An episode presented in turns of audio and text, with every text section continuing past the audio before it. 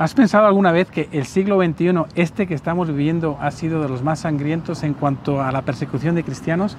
Sí, todavía hay cristianos que son perseguidos y, ¿por qué no? Tú también puedes ser perseguido a través de toda esta cultura que nos habla de la muerte, nos habla de la desesperanza. Pregúntate, ¿alguna vez te has sentido perseguido?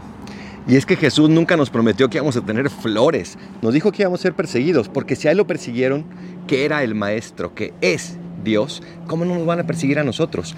Pero nos persiguen porque queremos amar, porque queremos perseverar en ese seguimiento de Jesús, queremos ser como Él. Él nos decía, ustedes son la sal de la tierra, no el azúcar del mundo. ¿Qué significa ser la sal? Significa proteger, cuidar, pero también significa ese escosor de entregarse cada día, incluso a veces cuando no encuentras motivación, cuando te cuesta la vida, cuando crees que no merece la pena. Jesús sabe que estás siendo sal y ese es el mandato que te deja.